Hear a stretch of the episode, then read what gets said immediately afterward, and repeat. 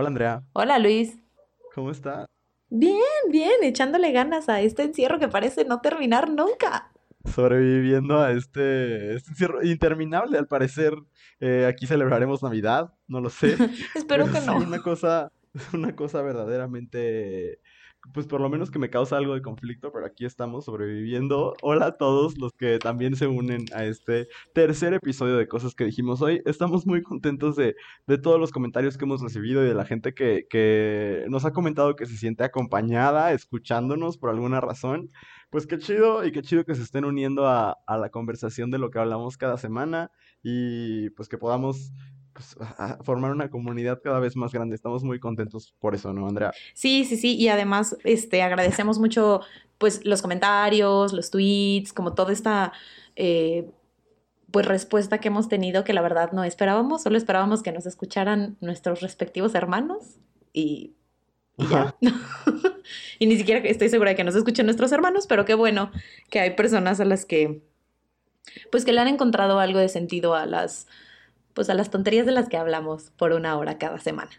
Así es, y pues aunque nos daba un poco de miedo, decidimos que el capítulo de hoy lo íbamos a dedicar a explorar un rincón, mm, pues que es algo ajeno a, nues- a nosotros, porque digamos que no somos los más cercanos a, a la chaviza, al menos no en un asunto como de, de, de nuestros hábitos de consumo mediático, pero quisimos echarnos un clavado a TikTok y ver qué había por ahí, qué era lo llamativo. Les preguntamos a ustedes también qué, qué les da TikTok, qué no les da otra red social. Y, híjole, antes tenemos que hacer lo del, lo del conocimiento inútil, pero estoy yo en shock por muchas cosas, por muchas cosas que vi en la red.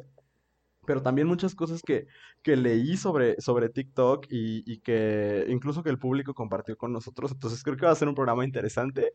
Eh, pues quédense con nosotros para que podamos platicarlo. Y al final, obviamente, eh, nuestra catarsis semanal, la queja de la semana. Ay, sí. Pero vamos a empezar con nuestra primera sección. co- Como siempre abrimos el podcast con nuestro conocimiento inútil. Para quien no nos ha escuchado antes, pues es un espacio en el que compartimos algo que vive en nuestro cerebro por alguna razón y que no tiene ningún uso práctico. No nos va a ayudar a sobrevivir esta pandemia, no nos ayuda en espacios académicos. Simplemente ahí está. Entonces, Andrea, ¿te parece si arrancas el programa con tu conocimiento inútil de la semana? Muy bien, pues mi conocimiento inútil esta semana es mucho más breve que la semana pasada y está como en, en la categoría de cosas que puedes usar para platicar con tus suegros cuando no tienes nada que decirles, ¿no?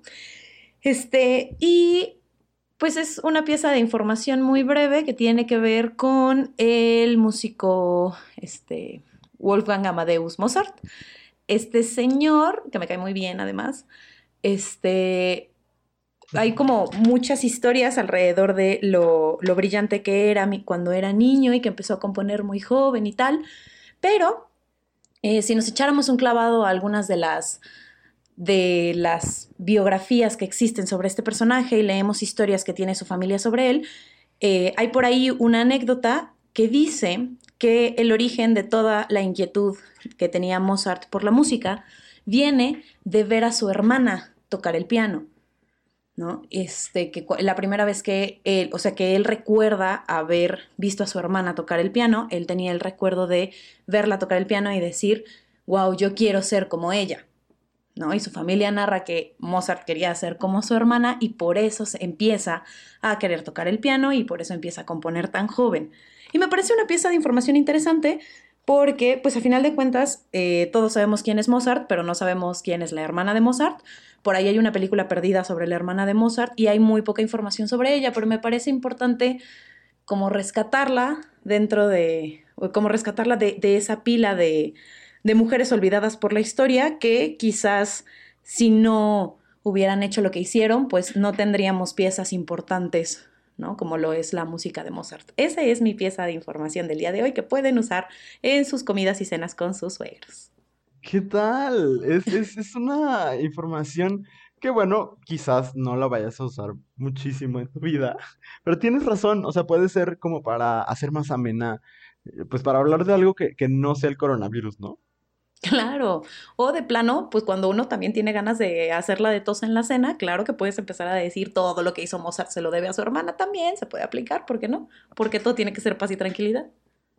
Tienes razón, también es una manera de, de calmar, digo, de, de iniciar el, el escándalo. Pues bueno, me parece curioso que así como tú traes hoy a un genio musical que viene de Europa, mi, mi pieza de información inútil también es de una genio musical que también viene de Europa, especialmente de España, y estoy hablando de Belinda Peregrí Schul, Schul, o como se diga. Una mujer nacida en Madrid en el 89 y mi pieza de información también es muy breve, muy, muy breve. No, no recuerdo cómo la obtuve, solo sé que es algo que tiene como 15 años viviendo en mi cerebro. eh, y eh, hoy decidí compartirlo con ustedes. Y es que yo siempre me he quejado que cuando yo crecí me hubiera sido muy útil que hubiera representación LGBT eh, en la televisión, en la música y así. Y no he tomado en cuenta que el perro de Belinda era homosexual. Y esa es mi pieza de información inútil que eh, hoy comparto con ustedes. No sé cómo lo sé. Alguna vez lo vi en una entrevista. No estoy seguro de cómo, pero estoy seguro que sucedió porque lo busqué en Google para confirmar que no me está inventando eh, eso. Pero sí, efectivamente es un dato curioso. El perro de Belinda es gay. Bueno, era, supongo, porque si lo, lo supe hace 15 años, pues eh, yo creo que ya no está con nosotros. Pero, eh, pues sí, esta es mi pieza. Así como tú hablas de eh, alguna cosa como muy femenina, pues yo puedo hablar, o por lo menos que podría ser un icono feminista que no, que no hemos tomado en cuenta en la historia, pues yo puedo hablar de un icono queer que no hemos tomado en cuenta en la historia de Televisa, ¿sabes? Y es el perro de Belinda, un perro abiertamente homosexual, Andrea. Ok. Tengo muchos conflictos con tu pieza de información, pero, pero está bien, me, me lo llevaré de ¿Cuál- tarea. ¿Cuáles No, no, lo- quizás sea mi queja de la próxima semana, así de por qué Luis Ruiz pone a Belinda y a Mozart en la misma categoría, nunca lo sabremos. No, estaba, estaba eh, bromeando, eh, no, no los pongo en esa categoría. Eh, no, Pero el perro pero homosexual no es broma. es interesante.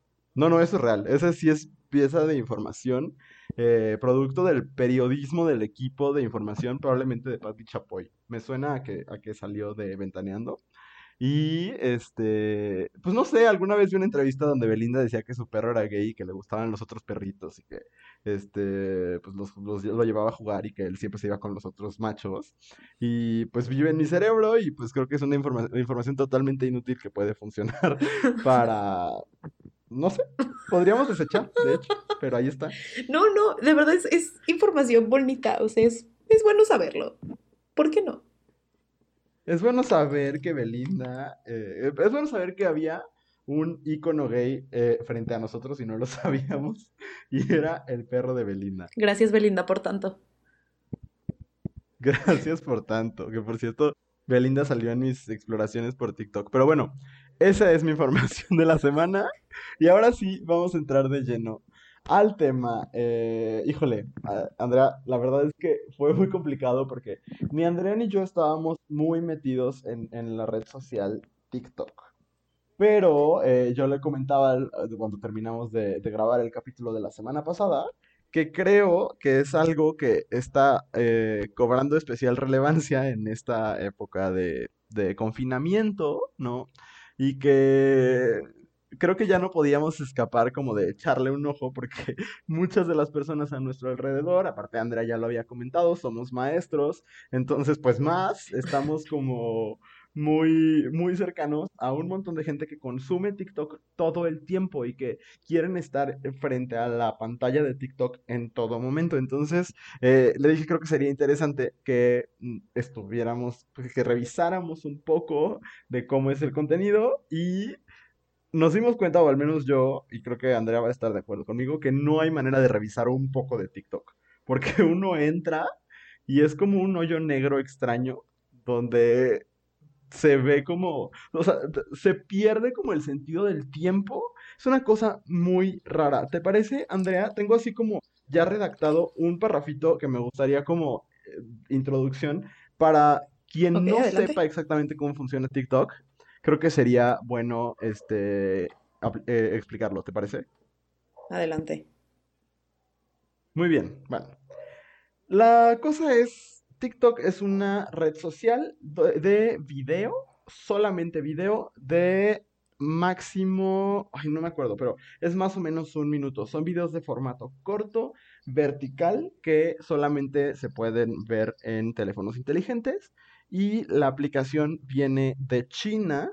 Eh, esta aplicación compró hace algunos años a otra aplicación que se llama Musically o Musically, eh, donde los adolescentes, las adolescentes hacían lip sync de canciones que estaban de moda y bueno, TikTok básicamente es una aplicación donde ves videos cortitos de todo tipo. Vamos a estar platicando sobre el contenido justo durante, durante este capítulo. Y lo que tiene como característica es que está muy marcada por la presencia de inteligencia artificial. Hay dos apartados eh, muy importantes. La primera, el apartado de Discover, que es donde están los hashtags de moda y ahí puedes ver pues, los videos que la gente está viendo. Pero está la parte que es For You o para ti.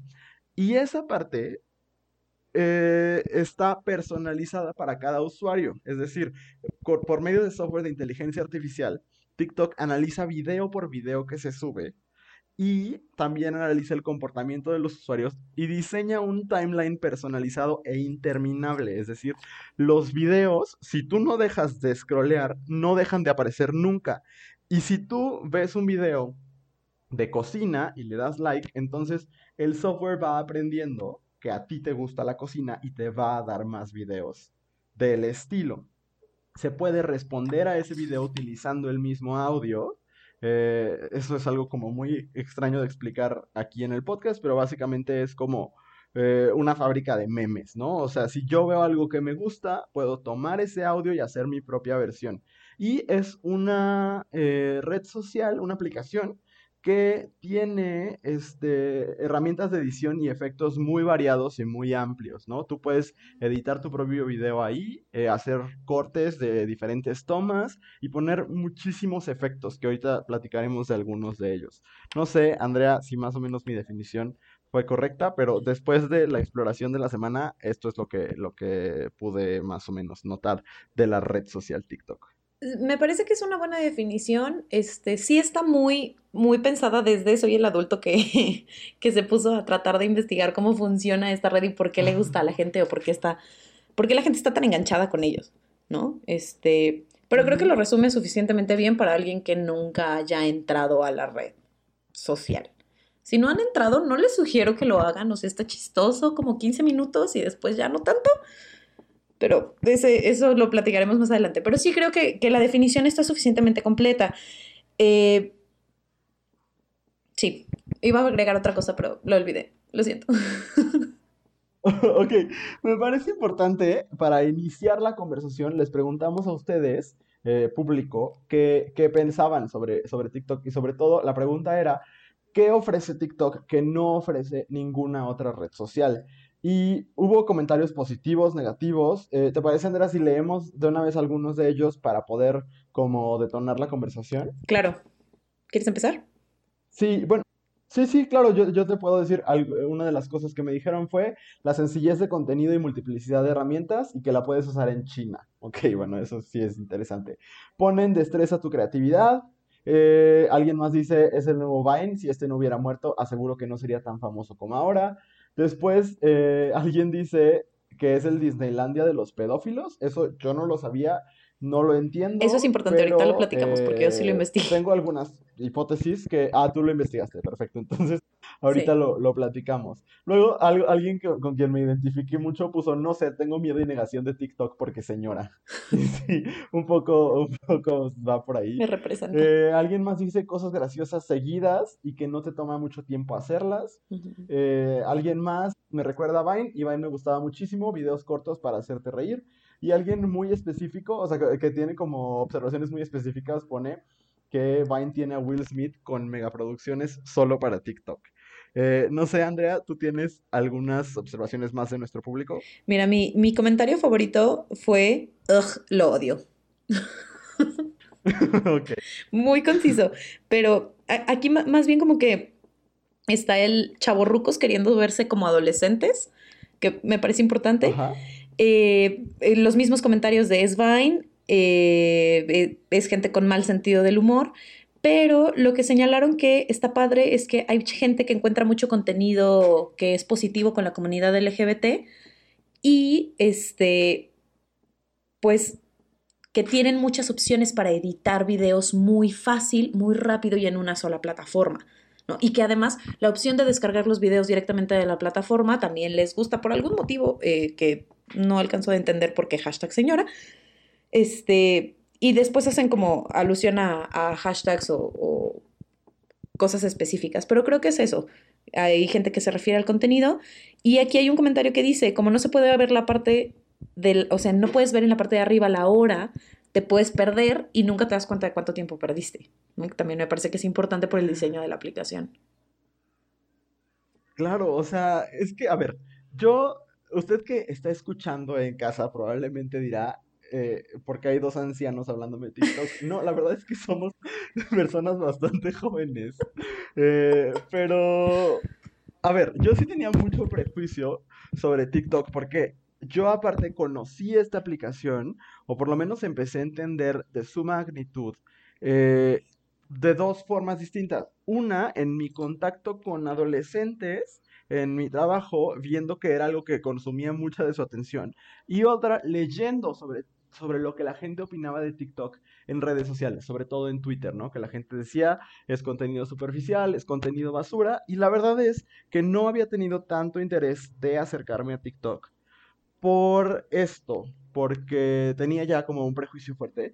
Y entonces, ahora que, que ya, me- y ya tenía mi cuenta abierta, eh, porque en algún momento me dijeron, ábrela para enseñarte algo, no sé qué, pero no, nunca me había como realmente interesado en, en qué había adentro. Y ahora, esta semana que estuve revisando todo, que estuve también, eh, había comentarios muy positivos del público, ¿no? De, de los que leí hace rato que justo hablaban de la creatividad, de que sí había una fe- oferta interesante, eh, estuve como con una mirada un poco menos prejuiciosa, dando una, una vuelta por, por TikTok y tengo como dos, dos comentarios generales, creo. O sea, primero, me parece que es una red social que está generando nuevas formas de consumir y de producir. O sea, que, que aunado a un proceso, sí, de, de transformación de los medios, que bueno, podemos hablar como a mayor profundidad, está planteando nuevas formas de hacer contenido y de consumir el contenido. Y eh, uno de los artículos que leí, me parece que era del New York Times, decía, TikTok es como si, como si fuera una aplicación que te ordena eh, la cena por medio de verte ver comida. Y me parece que es una buena definición porque justo eso, en ningún momento te pregunta a quiénes conoces, a diferencia de una red social como Facebook o como Instagram, que vas a hablar con personas, a seguir personas o a hacerte amigo de personas, y tú le vas a dar like a las cosas que te interesan. Si bien aquí puedes seguir gente y puedes enviarles mensaje eh, y darle like a las cosas, realmente el contenido que te va a aparecer en la pantalla principal no es este, no es el que tú ya le dijiste a la aplicación, quiero seguir a estas personas. Es el que la aplicación solita se dio cuenta que tú quieres consumir. Y entonces TikTok, así de inicio, como en mi posicionamiento inicial de esta conversación, Andrea, quisiera decir que TikTok me genera dos cosas principalmente. Una, me, sí me da como, como intriga o incluso fascinación de ver cómo es una, un replanteamiento de la producción audiovisual eh, popular y comercial, por un lado, y, quisiera yo hacer en algún momento del- de, la conversación énfasis en todo lo que está transformando de la música pop, que ahorita lo platicamos, y por otro lado, me da miedo, o sea, me da... Sí está esta parte que descubrí que me parece fascinante de, wow, o sea, se están generando nuevas formas de producir contenidos, hay cosas interesantes. Y por otro lado, me da miedo por muchas razones que ya les comentaré, pero principalmente por lo bien que puede conocer este, este software de inteligencia artificial eh, generado en China, por el- lo bien que puede conocer a los usuarios y eh, pues la cantidad de información que esta red social tiene de todo mundo, incluyéndonos a nosotros que ya estuvimos por lo menos una semana interactuando con sus contenidos, Andrea.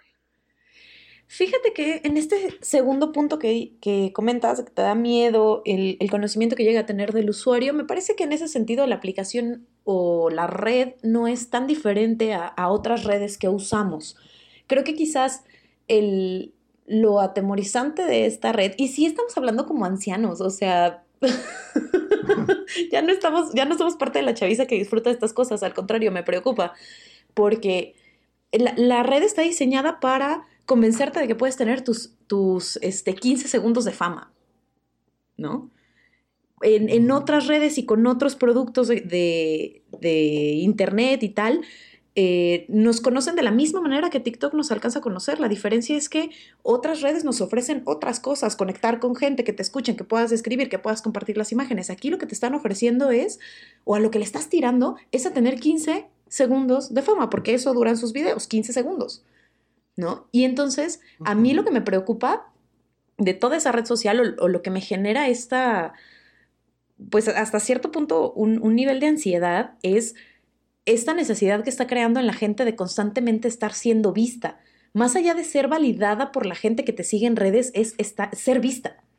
¿No? No importa por quién, no importa con cuántas personas, siempre y cuando tenga miles y miles y miles de likes y miles de vistas y miles de lo que sea. ¿no? Y creo que lo ofrece en una magnitud que ninguna otra red social lo ofrece. A mí eso es lo que me parece muy atemorizante. Ok, sí, estoy de acuerdo. Y, creo que intentaremos un poco hacer hoy como una especie de ping pong entre lo que nos da miedo y lo que encontramos interesante, porque justo coincido contigo totalmente en, en lo que estabas, o sea, en, en, lo que dices en general de, de cómo sí son todas las redes las que nos conocen así. Solamente sí quisiera hacer énfasis porque hay un artículo buenísimo del New York Times que ahorita les, les busco el, el título porque creo, a mí me ayudó mucho a entender también cómo funciona el algoritmo. El, el artículo se llama How TikTok is Rewriting the World. Este, John Herman es el, el autor y habla mucho de cómo efectivamente nos conoce casi también, digo más un poco mejor que otras redes sociales, pero la manera en que aprovechan, como tú dices, la información que tienen de nosotros es dejándonos apendejados una cantidad de tiempo impresionante. Ahora, ¿cómo lo hace? Creo que es algo muy interesante de, de analizar y que trasciende este, este prejuicio, ahora sí que de señora, como dices, ¿no? O este juicio eh, un poco de, del adulto que llega a al antro, ¿no? A ver, ay, no, ya no hay valores. Este, un poco así, así me siento. Pero, este, creo que es interesante porque algo que sucede en TikTok es que se está tirando eh, esta estructura jerárquica de las celebridades. Creo que de muchas maneras, este 2020 estamos viendo la muerte de las celebridades, ¿no? Y hay un artículo en, en la revista La Tempestad que justo habla de eso, eh, de, me parece que la semana pasada. Y creo que una de las maneras en la que las jerarquías de la celebridad, que es la voz autorizada que cuenta las cosas que genera el entretenimiento, está cayendo, es porque en este momento, si lo pensamos así, todo el contenido que se está produciendo desde hace dos semanas se está filmando desde casa, a excepción de TV Azteca, que los pobres los están haciendo ir a trabajar, porque TV Azteca es muy malvado. Pero eh, fuera de eso, o sea, por ejemplo, el fin de semana a mí me gusta mucho Saturday Night Live y el capítulo se grabó por Zoom, una cosa un poco fallida, porque pues la verdad es que So, es un programa que está, se acostumbra a grabar con sets súper elaborados, con un elenco de celebridades y más cosas. Y ahora se tuvo que hacer con el elenco base y por Zoom, ¿no? Y entonces lo que está sucediendo es que está desapareciendo, o sea, cada quien tenemos nuestro propio estudio de grabación de la misma calidad en nuestros celulares. Y las celebridades tradicionales están quedando totalmente en desventaja porque no hay un equipo de producción detrás. No tienen guionistas, no tienen maquillistas, no tienen productores, directores de cámaras. Simplemente está la cámara y está la aplicación de TikTok. Y entonces es justo estos jóvenes, aún más jóvenes que nosotros, que están generando su propio contenido desde su cuarto, muchas veces en pijama o sin pijama, que es algo que también noté de TikTok. Es una red social muy horny Este, pero ahorita, ahorita te platico más de eso porque tuve unos descubrimientos que entre me gustaron y me perturbaron. Qué miedo. Este, pero, sí, sí, sí. Pero, aparte de eso, lo que está pasando es que se está cambiando la manera de producir. Y estaba, y creo que aquí hay varias cosas. Hay gente muy huevona que simplemente toma un audio y dice, yo tengo la cara bonita, la voy a mostrar por 20 segundos. Y te quedas viendo, o sea, yo, yo usuario de TikTok, la neta es que sí me quedé viendo a más de una persona como de, no mames, si estás bien guapo, te voy a seguir viendo. Pero no hay una, o sea, no hay creación de contenido. Pero también hay gente que o sea, yo intenté grabar uno que no iba a publicar, pero como para entender cómo funcionaba. Y así como tan fácil de manipular y tan fácil de hacer los cortes que luego algunos hacen, que casi hacen animaciones en stop motion y demás, no es tan sencillo. O sea, sí tiene un proceso artesanal bastante complejo y creo que en México menos, pero en otras partes del mundo, y creo que a México llegará eventualmente, se está aprovechando estas herramientas gratuitas que está dando la aplicación como para generar productos interesantes. Sí, o sea, sí creo que sí hay como una propuesta de creatividad padre, pues. O sea, que, y que creo que a final de cuentas esa propuesta creativa es hijita de Vine, ¿no? O sea, muchas de las cosas que vemos en TikTok son cosas que se hacían en Vine y que pues han mudado, o sea, se han, se han cambiado a esta aplicación y me parece que pues es, es muy interesante. Pero hay, hay otra parte que es la que a mí me genera como, como conflicto, ¿no? Porque está toda la gente creativa y digo, qué chido que esté toda la gente creativa y que tengan tantas herramientas, como tú dices, en el celular y que tengan el tiempo de meterse a ver cómo funciona. O sea, yo también intenté ver cómo funcionaba y cómo se podía grabar algo y me rendía a los cinco minutos porque es una cantidad de opciones que dije, con permiso, gracias por participar. Mejor sigo viendo videos de gatitos, ¿no? Porque pues de eso se compone mi, mi selección de, de sugerencias en, en, en, TikTok, son videos de gatitos y perritos. Y, eh, o sea, para mí es demasiado, ¿no? Y la gente que tiene la paciencia y la, como la intención de crear, pues qué chido que se metan a buscarlo. Pero yo todo, o sea, toda la semana estuve metiéndome a TikTok por lo menos una vez y yo me topaba con cosas que es rehacer y rehacer y rehacer y rehacer, como lo que decías hace ratito, ¿no? De vamos a repetir el meme y ya vi algo chistoso y ahora lo voy a hacer yo. Y hay, creo que hay momentos o, o opciones dentro del rehacer el meme que son interesantes y que apelan a la creatividad de cada uno, pero también hay otros que dices, ¿Cómo para qué? ¿No? O sea, este, este asunto, por ejemplo, del lip sync, que es, pues, insisto, ¿no? Este, TikTok es, el hijito de Musicali y, y, Vine. Y está como en la parte de vamos a hacer eh, un contenido divertido y corto, y está la parte del lip sync. Y el lip sync, ok, puedo entender que puede ser muy divertido, pero cuando solamente te vas a parar enfrente de la cámara para que se vea tu cara y hacer lip sync con algo que además ni siquiera es una canción, sino alguien que, alguien, algo que dijo alguien en algún momento que es completamente irrelevante. Y además ves la cantidad de likes que tiene, es como, o sea, no entiendo la intención de replicar el contenido, no entiendo la intención de subirlo y no entiendo la intención de darle like. O sea, sí me siento muy anciana hablando de estas cosas porque de verdad no lo entiendo, ¿no? Se aprecia la parte creativa, pero la otra parte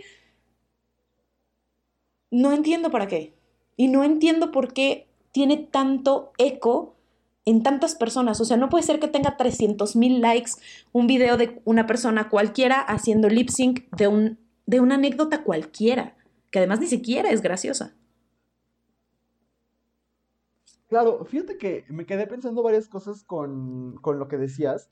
Lo primero, eh, tú hablabas de, la similitud con Vine, que definitivamente, o sea, yo creo que de los mayores cambios que hay con Vine simplemente es el formato, eh, que no es cuadrado y que este es vertical, eh, y bueno, que también justo la facilidad de, edición y de efectos, que es como una mutación extraña entre Vine, y Snapchat e Instagram que te ofrecían, o que te ofrecen esta, esta gama de, de efectos para la imagen. Y yo leía, porque me ponía a pensar, ¿por qué si Vine falló? Porque Vine a fin de cuentas pues ya no existe, eh, TikTok no. Y una de las respuestas que daba eh, un periodista de la revista New Yorker era que la diferencia es que detrás de TikTok hay una corporación china súper, súper poderosa, de las más grandes del mundo, que sí tiene los recursos. Se llama ByteDance, esta, esta corporación que de hecho justo ahorita está desarrollando una competencia eh, de servicio de streaming uh, para Spotify.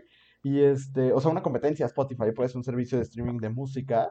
Y esta, esta corporación es de las más grandes de China y tiene eh, aparte una, una, sucursal, por decirlo así, eh, una startup en Londres de inteligencia artificial que tiene un conocimiento de cómo utilizar el software de inteligencia artificial que no tienen, que no tenían las personas detrás de Vine y que con eso están reteniendo a los usuarios de la manera que lo están haciendo. Eso me parece interesante. Yo estoy de acuerdo contigo. Eh, yo tengo una hermana más chica que yo, bueno, tengo dos hermanas más chicas que yo, pero la más chica de la casa. Eh, a ella le gusta TikTok desde antes de que yo lo, lo empezara a explorar. Y ella me decía que, o sea, yo le decía, pero ¿por qué no te aburres este, viendo o escuchando el mismo clipcito de audio? Porque es eso, si buscas un hashtag, puedes ver millones de videos, pero todos son con el mismo fragmentito o de una canción, o como dices tú, Andrea, de whatever. O sea, yo he visto así de que fragmentos de un audio de Ludovico Peluche, que es como de, o sea, ¿por qué estamos rehaciendo algo que ya era muy malo? O sea, que, que ya no queríamos regresar a eso, que se supone que estamos buscando otros lenguajes, ¿no? Y sí, es, esa es la parte que, que yo también encuentro como muy flojita. Eh, de TikTok, ¿no? Que es un rehacer y rehacer. Y creo que aquí hay eh, eh, una cosa que yo también encuentro mucho en Instagram que hay influencers, o por lo menos creadores de contenido en YouTube, en Instagram, que quizás eh, toman challenges de otros o así, pero lo hacen de manera creativa. Y hay unos que creen que con su cara bonita o con su, abro comillas, simpatía, cierro comillas, no importa que estén haciendo algo que ya muchísimas personas hicieron, eh, porque ellos le van a imprimir su toque. Muchas veces no es así. O sea, yo pienso en Bárbara de Regil, que hace como videos en TikTok que realmente son una reciclada de algo que ya hicieron muchos otros influencers más orgánicos y que termina siendo muy patético, de verdad. O sea, sí alcancé a ver videos muy, muy patéticos. Pero quisiera también, eh, híjole, tengo algunos puntos todavía como, como que me llamaron mucho la atención. Eh, y quisiera enfocarme en la diversidad. Al principio tú hablabas de cómo TikTok sí se ha vuelto un espacio donde la comunidad LGBT se siente segura. Eh, híjole, creo que es un espacio donde se siente seguro todo mundo. Es una cosa muy rara. La diversidad de contenidos que hay en TikTok. Por lo mismo de que el timeline de For You no te va a mostrar eh, el que más likes tiene. O sea, a mí me llamó mucho la atención que me aparece eh, videos que tienen 35 likes, ¿no? Y me aparecen a mí como uno de los primeros 5 videos que me aparecen en el día, eh, porque TikTok no te muestra el que, eh, el que tiene más likes, el que está más de moda. Eso lo puedes ver en la sección de tendencias pero te muestra el que cree que es más para ti. Y si tú eres una persona muy particular, ya captó pues qué tipo de persona eres. Y entonces, este, lo que hace es generar un filtro burbuja mucho mayor incluso que el que tiene Twitter, porque ni siquiera es a las personas a las que tú decidiste seguir, sino a las personas que TikTok va captando que te va a interesar consumir su contenido.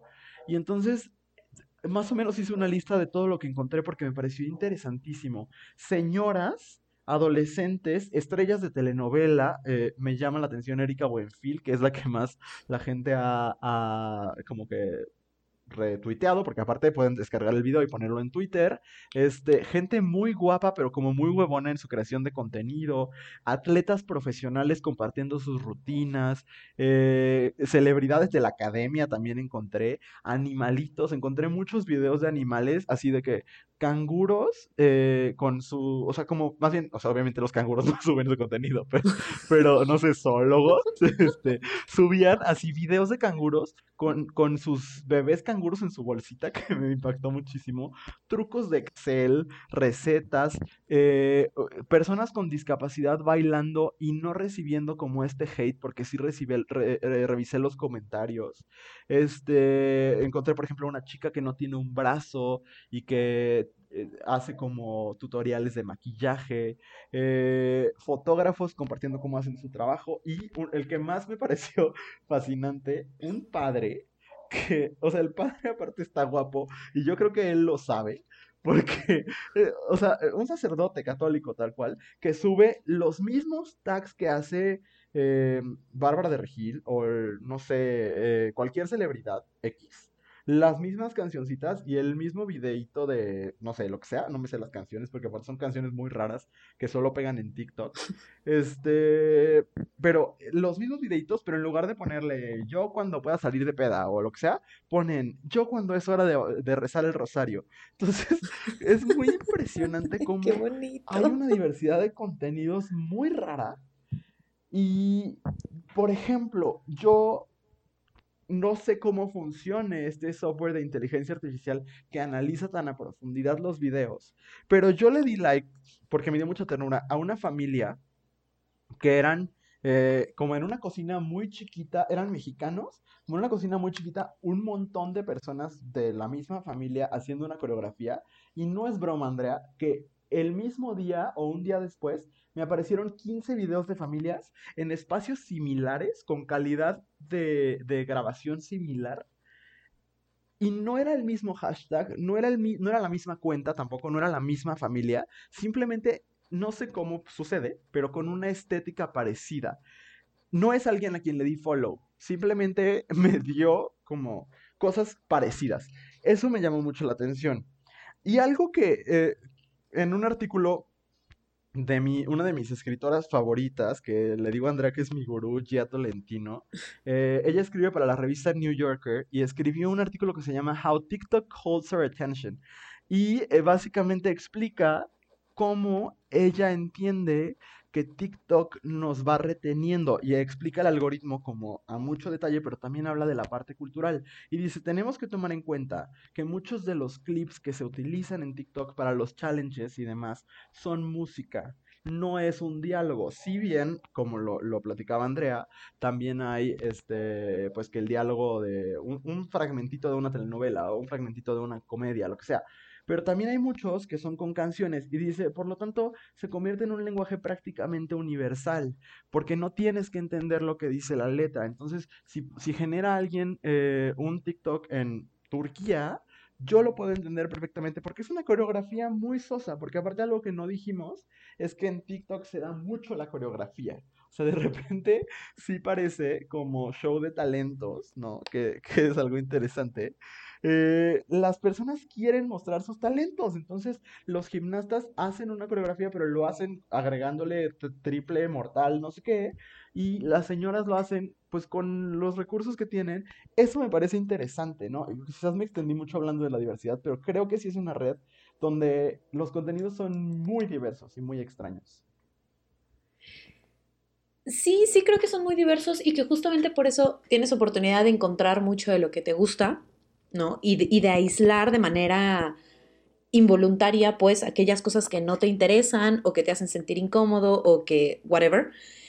Pero a mí lo que me, me llama mucho la atención, tomando en cuenta como el cómo funciona el algoritmo y demás, eh, la cantidad de cosas que vi, que yo dije, no manches, si esto está viendo, ya ni siquiera pensar en mis alumnos, si esto está viendo mi hermana, que tiene una edad mucho más cercana a la mía, pues son, cosas que me parece preocupante que, que, sigan funcionando, ¿no? Y que la gente lo siga viendo y que además eh, ves que lo replican y lo replican y no solamente lo replican chavitos, lo, replican adultos y lo replican personas más, o sea, mayores, ¿no? Entonces, eh, te voy a poner un ejemplo.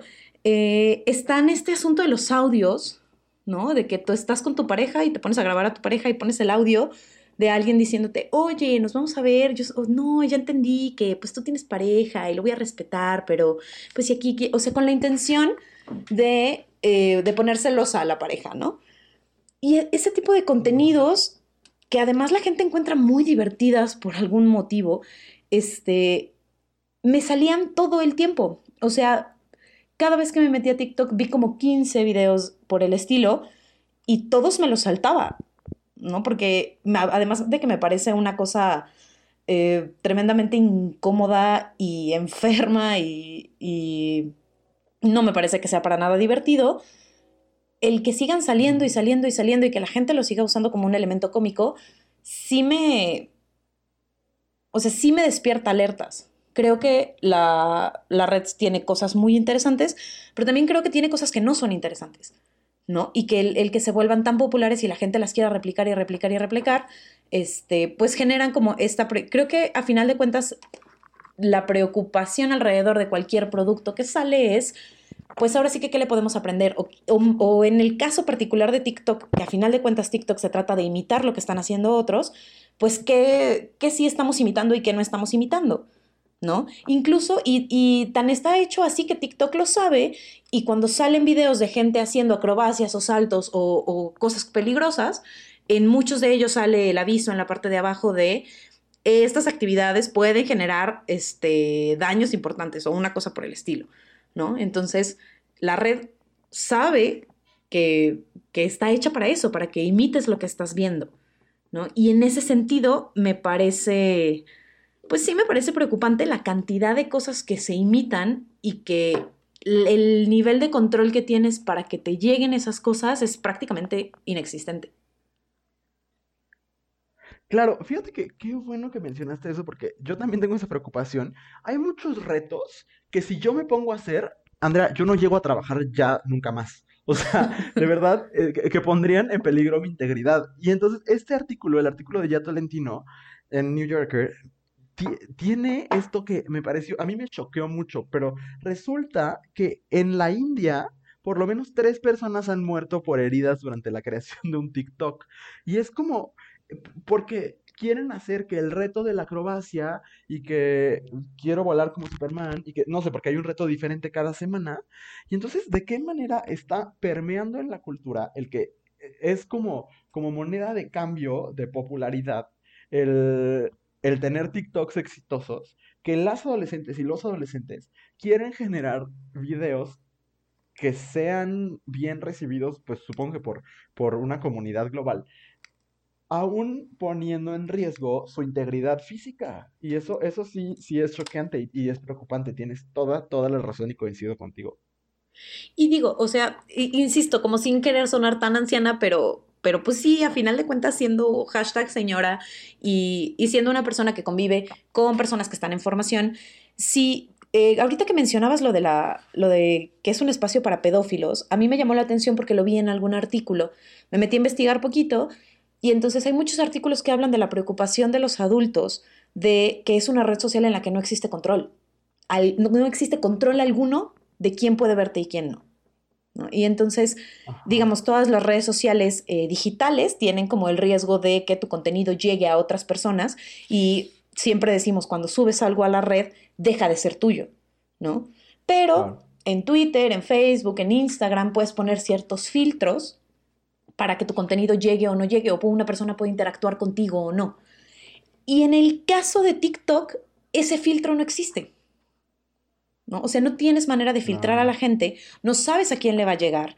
Y además, este, y este comentario que salía en lo que nos dijeron en redes de puedes descargar los videos, pienso en todas las chavitas que suben sus videos eh, bailando en short y tal, y pensando como, como una persona que tiene tendencias pedófilas, pues claro que es un festín para esas personas, ¿no? El poder descargar el no solamente el ver el video o poder entrar en contacto con esa persona, sino además quedarse el contenido, es este, pues sí es preocupante. Y este, eh, justo el artículo que leía hablaba de que se han dado muchos casos de chavitas que sufren acoso dentro de esta red y la policía no puede hacer absolutamente nada porque todo el contenido que se sube a TikTok le pertenece a, pues, a China. Entonces hay como ahí un, este, un conflicto importante de no poder hacer absolutamente nada con esa información. Eso es lo que a mí me parece más riesgoso de esta red. ¿no? No significa que no se pueda usar, no significa que la gente no baile, no significa que las chavitas no bailen en sus shorts, no significa nada de eso, pero sí creo que a final de cuentas es un riesgo y que tienes muchísimo menos control sobre tu contenido y tu imagen y tú lo que sea en esta red que en otras. Fíjate que lo que estás diciendo me está llenando de varias ideas eh, que me parecen importantes. La primera ya platicábamos, bueno, no, porque la otra se me va a ir, la de China. Mencionas tú a China y que le pertenece a China. Algo que me pareció interesante es que TikTok se llama TikTok para el mundo, pero para China tiene un nombre en chino, que ahorita te investigo, la verdad no me acuerdo eh, cómo se llama. Sí, eh, ah, muy bien, perfecto, somos un, gran equipo. Eh, ¿Por qué me parece importante? Porque resulta ser que efectivamente TikTok tiene como esta política de que es una red social positiva y lo que más este, difunde su algoritmo son mensajes positivos. Casi no hay mensajes políticos, pero si yo quiero ir a una protesta, puedo ir a una protesta y eh, subir mi TikTok. Sin embargo, en China no. En China, como es otra aplicación aparte, los estándares de, de pues, o el control de contenido es distinto. Y ahí si subes, como es un gobierno sumamente autoritario eh, y, la empresa eh, está íntimamente ligada con el gobierno, eh, los, los, mensajes de protesta sí son baneados. No sé, eso me pareció interesante. No tenía tanto que ver, pero no quería dejarlo como flotando. No, claro, porque lado, es importante, sobre todo porque... Ajá. No, no, continúa. No, no, perdón, es que sabes que hay momentos donde no te escucho y entonces te escuché hablar como a la mitad, pero quiero saber qué ibas a decir. No, es que me, parece importante como retomar el asunto de que la aplicación que en China se llama Doujin, Doujin con Y, este, que, tiene esta implicación como a nivel gobierno, ¿no? Porque además pareciera que es una aplicación bien buena onda que nos deja hacer todo y nos deja conectar con el mundo y nos deja aprender de todo el mundo para que todo el mundo presuma sus talentos, pero además es una, y creo que es importante, este, vamos a entrar en teorías conspiratorias porque también está divertido, este, que es una aplicación que casi no tiene ganancias. O sea, fue la aplicación más descargada del año pasado y es la red social que menos ganancias tiene, ¿no? Entonces, me parece interesante. No hay para publicidad. Porque no tiene publicidad. Y, este, y, me parece importante y interesante como para revisar a, largo plazo o para irle dando seguimiento a la, red y ver qué sucede después. Pues honestamente, esta empresa que gana, ¿no? O sea, si tiene tanta gente y realmente no le está ganando dinero, o sea, a final de cuentas todos sabemos que la moneda que se usa en Internet es la información.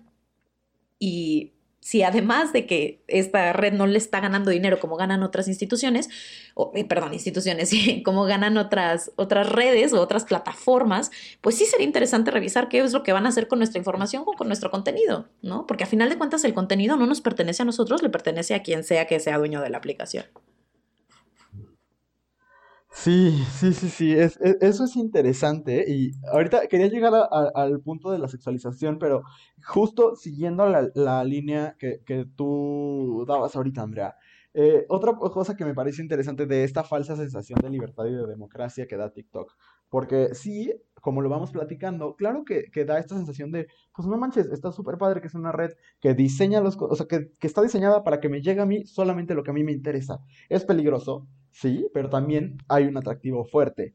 Pero me parece interesante porque se descubrió que TikTok envía semanalmente un boletín a marcas y agencias para promover ciertos hashtags antes de su lanzamiento y que ya hay entrevistas donde eh, gente de TikTok confirma que efectivamente ellos promueven los hashtags que a ellos les parecen, abro comillas, positivo cierro comillas. Y entonces eh, lo que hacen es que sí tienen una agenda detrás. ¿Cuál es? No, no tengo idea, y de nuevo pues nos estaríamos metiendo en teorías conspiratorias, pero hay una parte de industria donde a la empresa sí le interesa promover ciertas, este, ciertos hashtags, ciertas temáticas sobre otros. Pero quisiera eh, regresarme así un- unos cuantos, eh, unas cuantas palabras antes para hablar sobre el asunto de la sexualización, porque tú hablabas de la pedofilia, que era algo que yo no había eh, considerado tanto a la hora de hacer el análisis,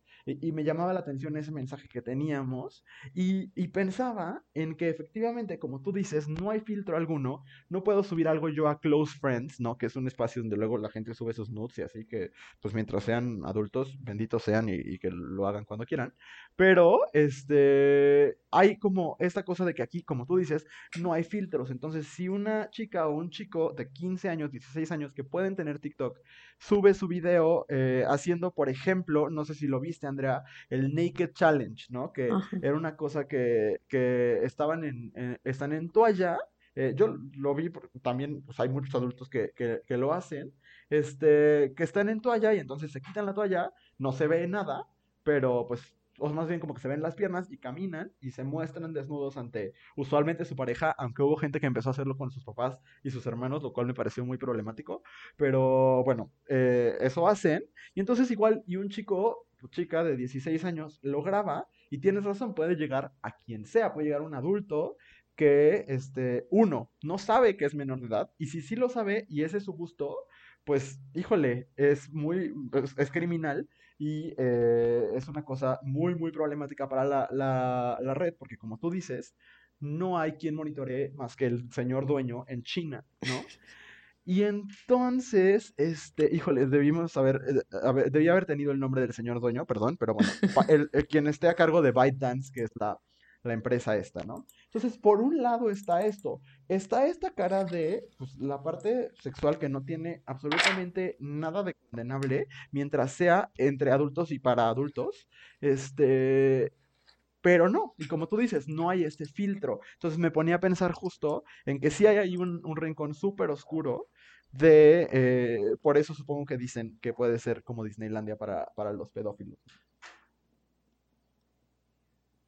Claro, aquí tengo el, el nombre del señor dueño. Bueno, eh, no sé si es el señor dueño, pero tengo el nombre del señor creador de TikTok, que es Shang Yiming.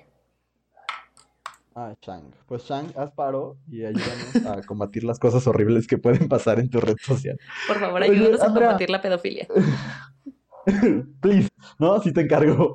Este, fíjate que me parece interesante porque a mí algo que me llama mucho la atención como gran consumidor de la música pop, es lo que más consumo, eh, me puse a leer bastante sobre cómo TikTok está cambiando la manera en que se produce y se consume música. Y todo me surgió a partir de que el- hace un par de semanas Drake, ¿ubicas al, al rapero Drake? Ajá. Bueno, este señor está obsesionado con los éxitos, de verdad, algo que a mí siempre me ha parecido de Drake, cuyo nombre real es Aubrey, pero bueno, este, eh, un poco, me parece un poco absurdo de él que de verdad está obsesionado con romper el récord eh, de número uno en el Billboard Hot 100 de Mariah Carey, y ya la empató con este, con esta última cosa que les voy a contar, ya solo le falta un número uno más para ser el artista con más número uno de la historia. Eh, creó una canción que se llama Tusi Slide, que es hecha para TikTok. O sea, de verdad, o sea, no es que en YouTube o en Spotify diga hecha para TikTok, no. Pero basta escucharla, y digo, nosotros por cuestiones de derechos no podemos ponerla, pero búsquenla ustedes, Tusi, así T-O-O-S-I-E, slide, de deslizarse en inglés. Este, básicamente es una canción como de boda, o sea, donde te da indicaciones de, y ahora levanta la patita, y ahora eh, arrástrate, y ahora no sé qué. Y entonces es una canción que tiene un puente musical eh, y un hook, un gancho, como muy claro, muy, muy claro, porque como en TikTok aparte no, se, no pueden poner la canción completa, solamente un fragmento, está evidentemente diseñada para eso y tuvo todo el éxito que él quería, ya está en número uno en Billboard y ya empató a Mariah Carey con esta canción diseñada para eso. Porque si bien TikTok no es una app que genere tantas ganancias para la aplicación en sí, para la empresa esta ByteDance, lo que sí hace es plantear un nuevo modelo de negocio para quienes generan música, para quienes producen y difunden su música, sobre todo en estas plataformas de streaming, ¿no?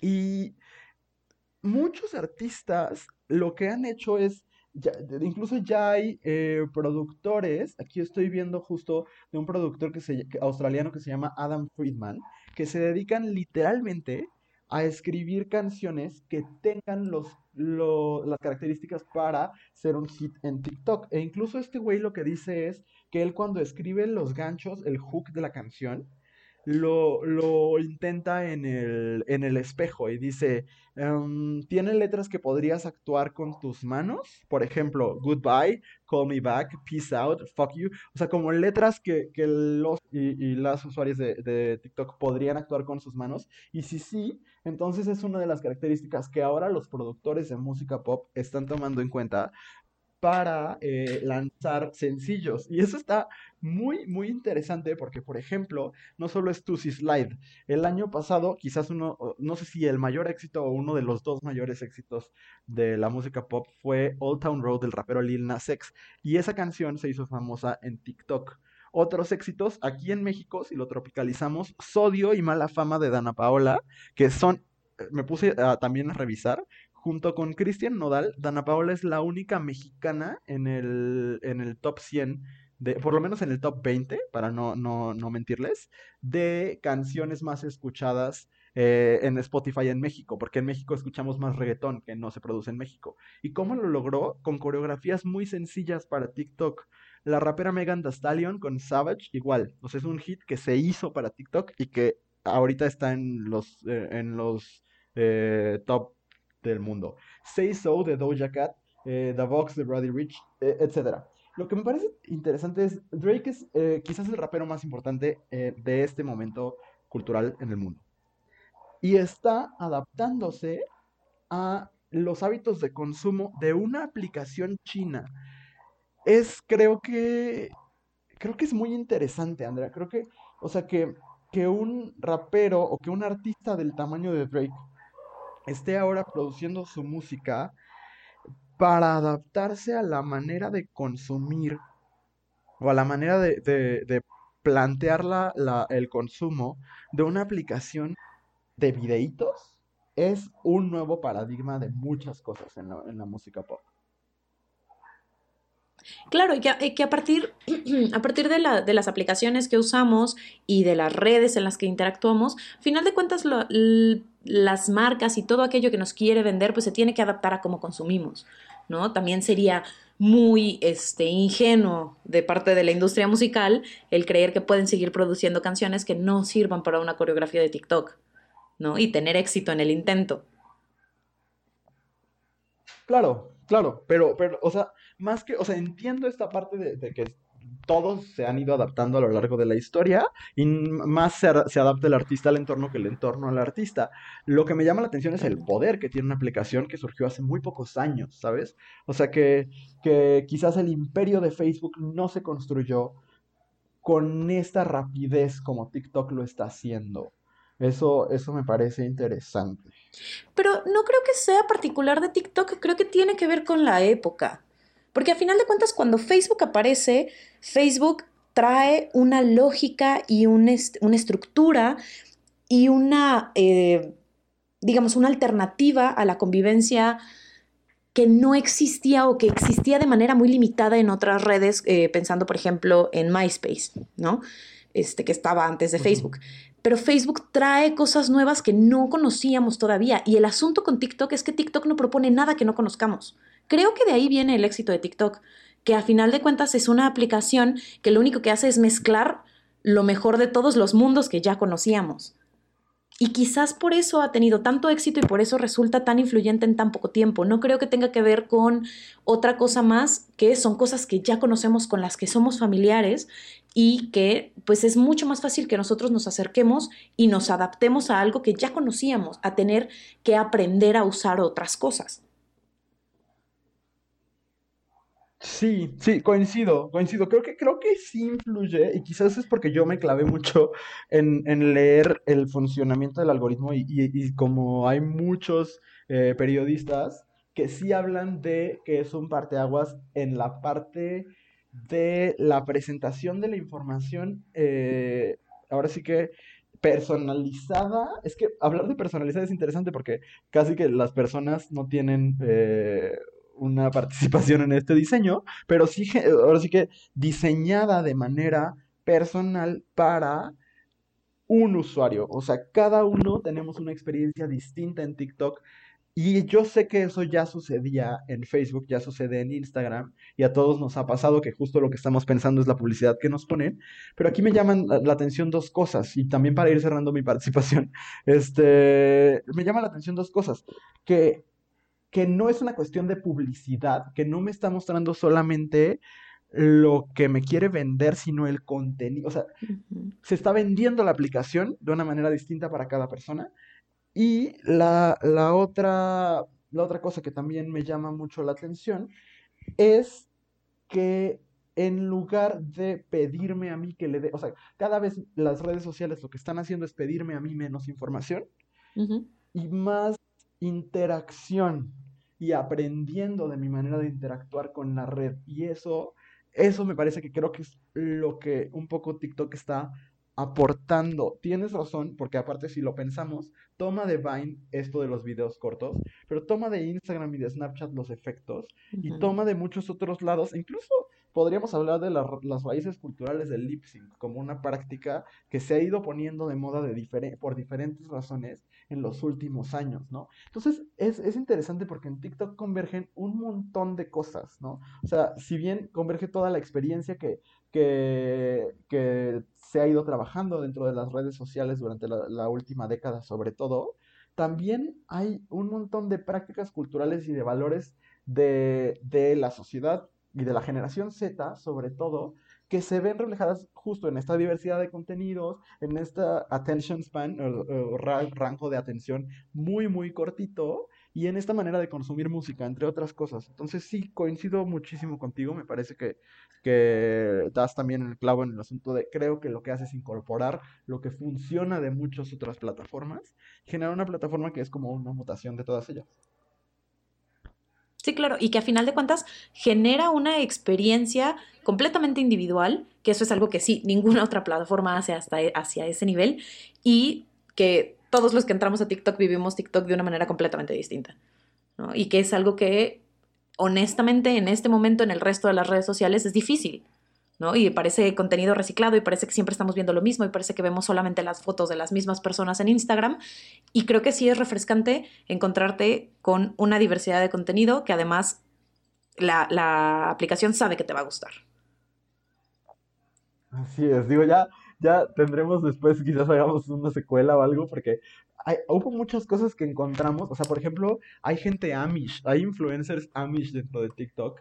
Hay este una parte de TikTok de la ultraderecha española. Hay TikTok, o sea, hay, TikTok de todo. La cosa es que nunca nos va a llegar. Eso es muy interesante. Pero bueno, seguiremos platicando. Eh, ahora sí que en próximos episodios. Yo creo que el asunto de TikTok va a tocar varios de los de los temas que, hemos ido preparando a lo largo de los episodios, porque básicamente es, uno de los protagonistas de la conversación cultural eh, de, este, pues de, estos momentos, más cuando todo el mundo está eh, encerrado y pues quiere producir cosas, o muchos quieren producir cosas, y TikTok es una alternativa que muchos están tomando, ¿no?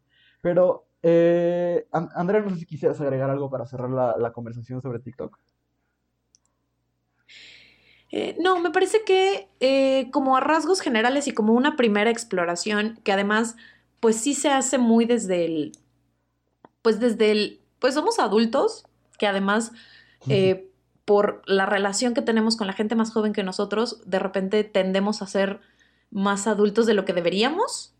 y creo que lo estamos viendo con esos ojos, ¿no? con los ojos de no manches, mis alumnos van y se exponen ahí, ¿no? Y este, mis alumnos van y muestran cosas y, no sé, como, como esta, esta sensación de, de, perder el control de las cosas que están pasando o de sentir que, que que la chaviza se expone, digamos. Creo que lo estamos viendo desde esa perspectiva, ¿no? Desde gente que se preocupa por el contenido que se sube en redes y que pues cuestiona qué, es lo que se hace con ese contenido a las personas a las que les llega. Creo que sí tenemos una visión muy, muy además de comunicólogo, eh, muy de maestro.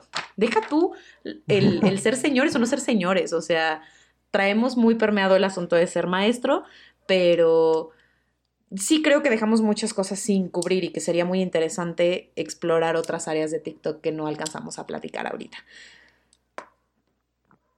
Sí, podríamos ya después hablar de TikTok la secuela o alguna cosa. TikTok parte 2.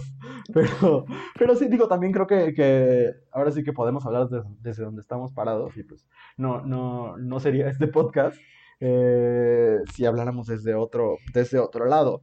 Pero sí, tiene, o sea, creo que tienes razón en, en esta parte de que hay mucho más, mucho más para TikTok y este, pues habrá que, habrá que revisarlo. Pero ahora es momento de llegar a este, nuestra queja de la semana, que es eh, la sección donde sacamos todo el veneno. Y la semana pasada, Andrea de nuevo me ganó en la encuesta de la queja de la semana. Y creo que es que, ¿sabes que Tengo quejas muy raras y que solamente me hacen enojar a mí. Entonces es un poco mi culpa. Pero bueno, lo seguiré haciendo. Este, y la verdad es que eh, hoy, hoy, la queja de hoy también me tiene muy enojado. Pero bueno, gracias a todos los que participaron en nuestra encuesta. Ahorita les digo los porcentajes. Eh, nuestra encuesta de la semana pasada, donde Andrea se quejó eh, sobre la gente metiche que te quiere decir qué hacer en tu, en tu cuarentena. Y mi queja era la eh, abominable autobiografía de Woody Allen. Y este, cuando terminemos justo de tener esta conversación, les paso los porcentajes porque justo los estoy buscando. Pero antes me gustaría escuchar la queja de Andrea Ramos. Mira, creo que esta semana sí me vas a ganar tú porque mi queja está, es, no sé, no sé qué es lo que me genera o no sé qué parte de mí se ve triguereada por este asunto, pero el día de hoy me vengo a quejar de el delicioso. ok.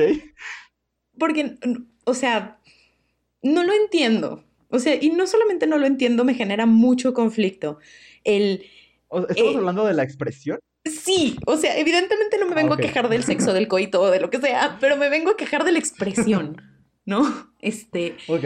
El, llamarle el delicioso, o de, tengo por aquí un, un exalumno, lo tuiteo, este, y en un, en, un momento me dio mucha risa, pero me dio mucha risa como medio segundo y después me, me empezó a generar muchísimo como repele.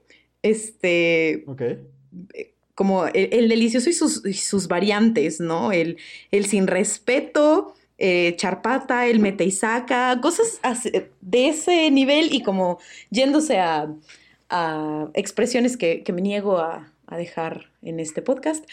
Pero todas esas expresiones, y además el asunto del delicioso lo he visto en redes todo el tiempo. Entiendo que están encerrados y que el nivel de tensión sexual está cañona en la mayoría de las personas, pero ¿por qué llamarle así? Además de que se escucha súper asqueroso. o sea, me genera mucho conflicto que no sean capaces de llamarle a las cosas como son. ¿No? si tienen ganas de coger, tienen ganas de coger. No tienen ganas de el delicioso. ¿El delicioso qué? O sea, no, no puedo, no puedo, porque puede ser el delicioso helado de chocolate, puede ser el delicioso pene, también se vale, puede ser el delicioso coito, pero ¿por qué no le dicen como le tienen que decir? ok, es una, es una queja. no, no, no puedo. Me genera conflicto, lo siento. Ay, pues mira, es una época difícil y creo que todo el mundo está sintiendo la necesidad y está encontrando formas alternativas de expresarlo. Pero sí, sí coincido contigo en que es una expresión vulgar. Me parece una expresión vulgar. Uy, sí, terrible. Como Sí, pero bueno, esa, es tu queja de la semana, interesante. mi queja de la semana.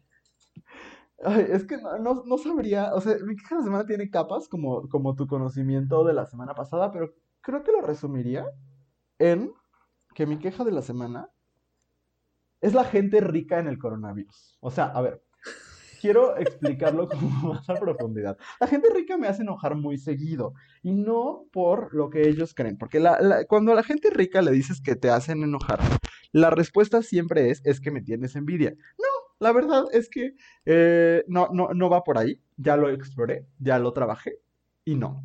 De verdad, mi enojo es otro. Y es el mal gusto de todo lo que está sucediendo estos días. Tengo tres ejemplos. Uno, hoy es, hoy que estamos grabando, eh, este programa se, se graba en miércoles y se lanza en jueves. Hoy que estamos grabando, hoy miércoles, se, la- se anunció el lanzamiento del nuevo iPhone. Es neta, o sea, es neta que hay tweets de gente que dice, muero por eh, ya tener mi nuevo iPhone, no sé qué. Amigos, no tenemos idea de si vamos a existir el en unos meses. No tenemos idea de si el mundo va a colapsar. No tenemos idea de nada. Hay millones de personas que están perdiendo sus trabajos.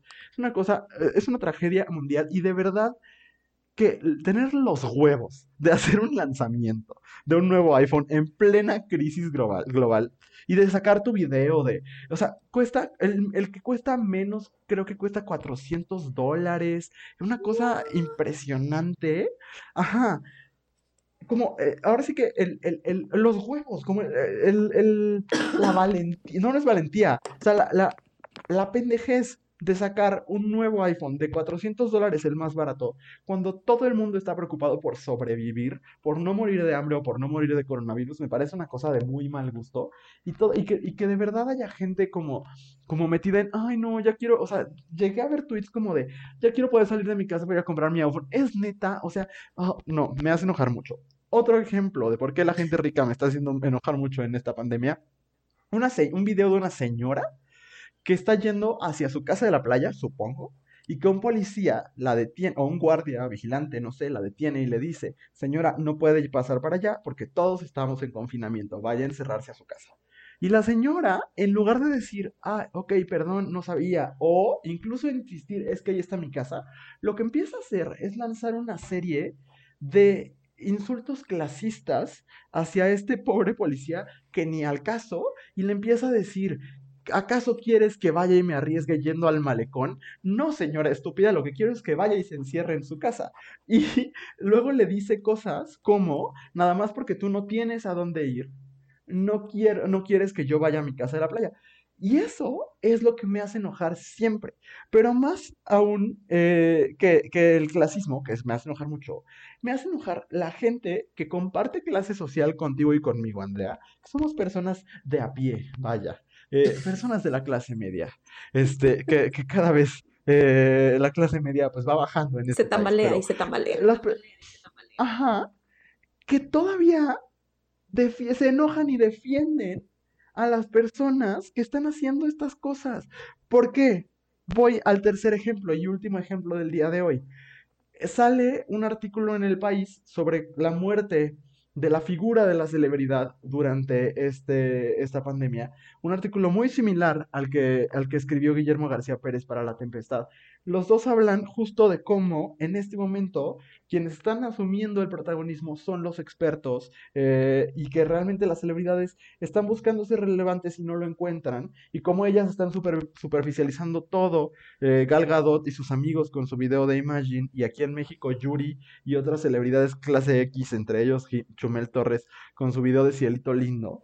Este, eh, todo esto y los comentarios que yo veía eran, ay, pues ellos tienen derecho de tener un buen de dinero, lo han trabajado. O sea, si de verdad seguimos defendiendo el mito de la meritocracia en pleno 2020, en plena pandemia, algo no está sucedi- algo no está fu- funcionando bien.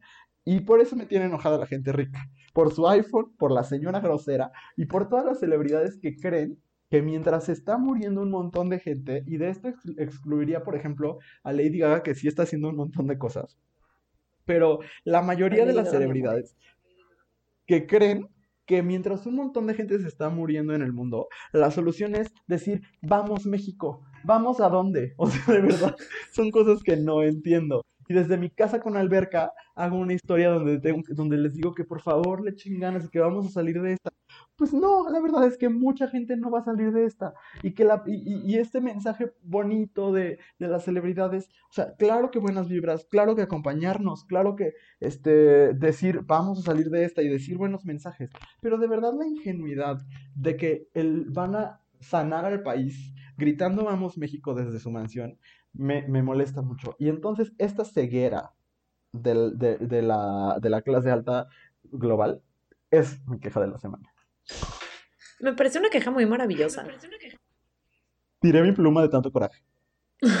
No, no, no. Y la entiendo perfecto. O sea, de verdad, eh, comparto completamente tu enojo. Tú siempre me haces enojar con tus quejas, Luis, porque este, justamente hace unos días leía un artículo que, es, que hablaba del impacto que está teniendo la pandemia en pues las clases más bajas, las personas que no han podido dejar de trabajar, las personas que tienen trabajos informales y tal. Y una de las cosas que decía el artículo es, dejemos de decir que esta pandemia es igual para todos, ¿no? Porque si bien cualquier persona, independientemente de su clase social, se puede enfermar o puede tener el virus, no la vivimos igual y no tiene los mismos efectos. O sea, una, una familia de, de clase baja que ninguna de las personas se enferme, la va a pasar incluso mucho peor que este, una persona que puede tener acceso a, eh, servicios de salud privados, por ejemplo, ¿no? Y todo el mundo con sus mensajes de, en esto estamos todos juntos. Claro que no estamos todos juntos, todos estamos en nuestra casita tratando de sobrevivir y de llevarlo lo mejor que podemos. Decir que la llevamos todos juntos es una mentira.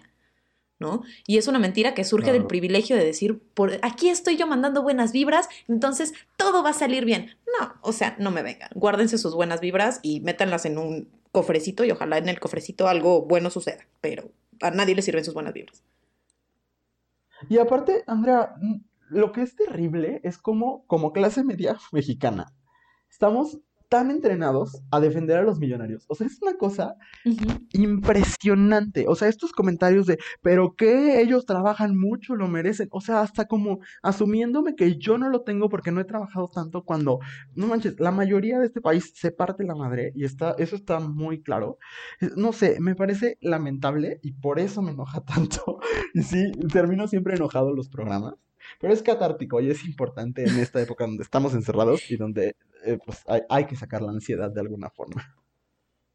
Claro, claro, claro. Y creo que incluso se vio esto mismo que tú estás diciendo y este mismo enojo hace un par de semanas cuando Mark Zuckerberg hizo un donativo para la investigación de una vacuna al coronavirus. Una cosa así, hizo un donativo de unos cuantos millones de dólares y la gente estaba muy enojada porque decían, este güey es de las personas más ricas del mundo y solamente donó, creo que fueron 5 millones, una cosa así, y la gente estaba muy molesta. Y salieron muchas personas a defender a Mark Zuckerberg y decir, pues es que, ¿por qué, tú has, qué has donado tú?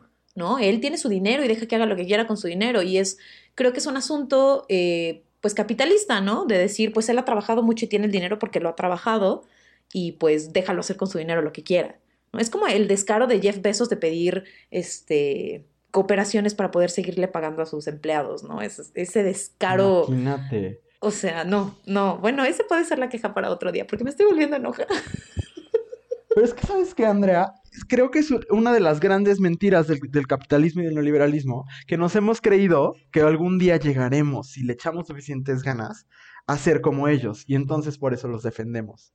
Pero, ¿qué se sentirá en este momento de la historia? Ser Jeff Bezos, ser Mark Zuckerberg, ser la misma Oprah y decir, con el dinero que yo tengo, podría salvar un montón de personas. Con el dinero que yo tengo, o sea, deja tú que el gobierno esté haciendo mal su trabajo. O sea, nosotros tenemos un gobierno que tiene gente que está haciendo bien las cosas y gente que está haciendo las cosas de manera terrible. En Estados Unidos tienen un presidente psicópata. De todas maneras, o sea, quitando eso al lado, bueno, ya, ok, el gobierno no está dando los resultados que quisiéramos. Toda esta gente que tiene sería debatible incluso decir que más poder que el presidente, ¿no? Un Jeff Bezos, por ejemplo. ¿Qué se sentirá decir, tengo todos los recursos para que esta situación fuera distinta? Para que no tanta gente se estuviera quedando sin trabajo, para que no tanta gente se estuviera muriendo de hambre, o que estuvieran, o, para financiar estudios, eh, para lo que sea. Y no hacer nada. O sea, es, es y donar unos cuantos millones para que se vea, vea bien en los titulares. De verdad es algo que me pudre por dentro. O sea, que sí es una cosa que digo, híjole, o sea, hay gente, porque aparte, piensa en esto, a cualquiera de ellos, como a cualquiera de nosotros, le puede dar el virus y se muere. Y se murió guardando todo su dinero para que el numerito siguiera diciendo el hombre más rico del mundo. Es una cosa verdaderamente escandalosa. Escandalosa, o sea, vivir vivir en, en, esta, en este panorama de desigualdad y, que, y ser ellos y que digan, pues ni modo, yo trabajé mucho. O sea, esta mentira de que de verdad fue el trabajo, híjole, sí, sí me cala y sí, sí me tiene enojado. Perdón, quizás este, este, este programa fue mucho menos ligero que los otros porque hablamos de pedofilia, porque hablamos de desigualdad, eh, pero creo que también, de repente, por eso al principio dije, les voy a hablar de que el perro de Belinda le gustaban los otros perritos, para un poco tener el momento relajado. Pero bueno, ay, hablamos del delicioso también. Del delicioso también. Bueno, pero espera, o sea, antes de cerrarlo, porque creo que sí es importante y porque la verdad es que tocaste una fibra sensible en mi corazón con este asunto de la gente rica que no hace absolutamente nada en esta época, ¿no? Y que tiene suficiente dinero para solucionar un montón de cosas. Este, quizás lo que a mí me gustaría que sucediera como parte de este enojo o de darnos cuenta que por lo menos Mark Zuckerberg donó sus 5 millones y tal. Jeff Bezos no ha donado un peso. ¿No? No ha donado un peso y además está pidiendo cooperación para pagarle a su gente. O sea, el descaro de Jeff Bezos es impresionante. Entonces, ahora sí que mi cartita a los santos reyes sería que cuando salgamos de esta cosa terrible que estamos viviendo todos, neta, neta, gente, por favor, dejen de comprar en Amazon. No hay nada que no puedan comprar en otras plataformas. No hay nada que no puedan comprar en otros portales de Internet. No hay nada que no puedan comprar en sus ciudades. No hay nada que no puedan pedir de una librería. Dejen de comprarle a ese cabrón, por el amor de Dios. No necesita un peso más. Y honestamente, solamente porque te va a llegar en tres días en lugar de cinco, la neta, la neta, es que no vale la pena. No vale la pena. Este hombre lo detesto. Ni modo, tú sacaste colación a esto, Luis. Entonces, solo quería decir eso antes de terminar. No, no, está, está perfecto. Este, justo fíjate, tengo aquí a mi lado, como siempre, mi libro de Trick Mirror de ya, Tolentino que amo y que ya está en español, que se llama Falso Espejo. Y tiene, es, eh, justo ese libro tiene un ensayo sobre su dilema con Amazon. Ella es, este, justo, eh, es parte del movimiento de Bernie Sanders y demás. Entonces, es de verdad un ensayo muy interesante que creo que aportaría a la, a la discusión, porque justo dice prácticamente lo que tú estás diciendo ahorita. Eh, y me, me, llama bastante la atención. Y sí, tienes, tienes toda, toda la razón. Y pues bueno, llegamos al final de este podcast que fue un poquito más largo que todos los demás. Pero. Y un poquito más intenso que, todos los demás. Pero creo que valió la pena, ¿no? Creo que eh, tuvo sentido y ojalá ustedes también lo hayan disfrutado eh, o, les haya generado cosas, porque a nosotros nos generó bastantes. Muchas gracias, muchas gracias Andrea. No, gracias a ti Luis y gracias a la gente que se quedó hasta este momento del podcast. Este, la verdad es que hoy hablamos de cosas que intentamos entender y que a lo mejor no entendemos del todo, entonces, si alguien quiere ilustrarnos con información sobre TikTok o aclarar nuestras dudas o decirnos, no manchen, cómo puede ser que no hayan entendido eso, agradeceríamos que nos lo hicieran saber a través de las redes de abrazo grupal para, pues por lo menos, aprender, ¿no? Irnos, este, pues enseñando entre todos. Así es, y pues como dice Andrea, ahí estamos al alcance de ustedes todo lo que nos quieran decir en arroba abrazo grupal en Instagram y abrazo grupal en Facebook. Leemos todos sus mensajes, agradecemos mucho todos esos mensajes y pues nos escuchamos la próxima semana con un capítulo que presiento que se va a poner igual de intenso, pero pues ya veremos. Muchas, muchas gracias por escucharnos. Esto fue todo, pero pues estaremos de vuelta el próximo jueves. Adiós. Adiós. Cosas que dijimos hoy es una producción original de Abrazo Grupal, conducido y realizado en su totalidad por Andrea Ramos y Luis Ruiz. Nos escuchamos todos los jueves en Spotify.